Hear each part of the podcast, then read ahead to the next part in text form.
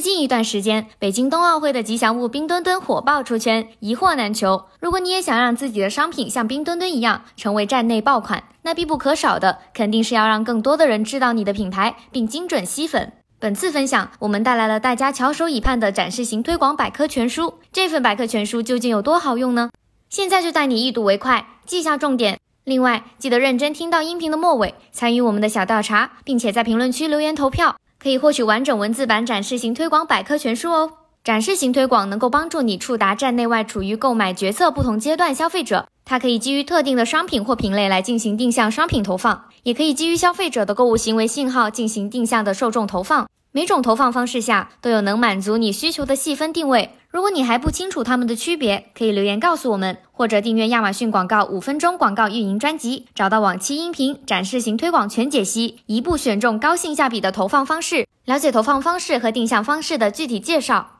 即使了解了各种投放方式和定向方式的作用，相信不少卖家还是会担心预算打水漂。别担心，现在预算更低，有新招。在展示型推广百科全书中，你将能收获零基础的进阶省钱攻略。展示型推广自定义竞价优化功能解读，这个功能目前有三种竞价优化方式，分别是针对可见展示量进行优化，针对页面访问量进行优化，针对转化量进行优化。这三种方式其实是一个更加结果导向和目标导向的竞价优化策略，让大家更容易实现广告目标。那下面我们就用一个完整的例子来讲解一下。假设一位卖家想要推一款益智类玩具的新品，更大范围的让这款益智类玩具触达相关受众，比如说宝妈等等，来提升知名度、提升商品流量，可以选择第一种，针对可见展示量进行优化，并且关注广告的花费、展示量等指标。这种方式目前仅针对站内的曝光。可见展示量是指百分之五十以上的广告内容在顾客的可视区域内至少存在一秒钟。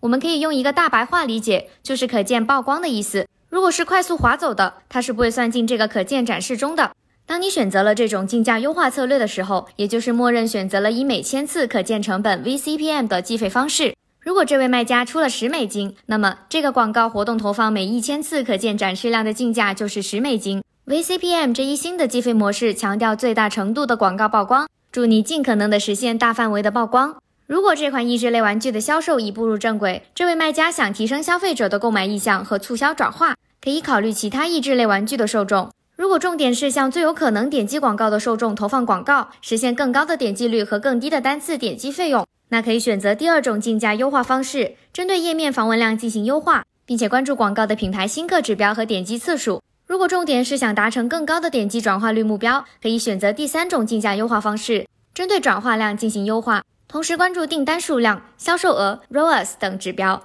这两种竞价优化方式都适应于站内外的广告，默认按照 CPC 计费，即点击计费。除了知道怎样才能让每一分钱都花在刀刃上，对于展示型广告，大家可能还有许多疑问，比如说我们该如何衡量广告花费的效果呢？展示型推广广告活动曝光量不足怎么办呢？ACOS 高怎么办呢？有没有快速优化锦囊呢？这些问题的答案在展示型推广百科全书里通通都有，赶紧参与投票，并在评论区留言来获取吧。那么，除了展示型推广的百科全书，你还想得到哪些广告产品的百科全书呢？如果想了解商品推广的，请扣一；想了解品牌推广的，请扣二；想了解品牌旗舰店的，请扣三；想了解帖子的，请扣四；想了解视频广告的，请扣五。那么，感谢大家的收听，我们下次再见。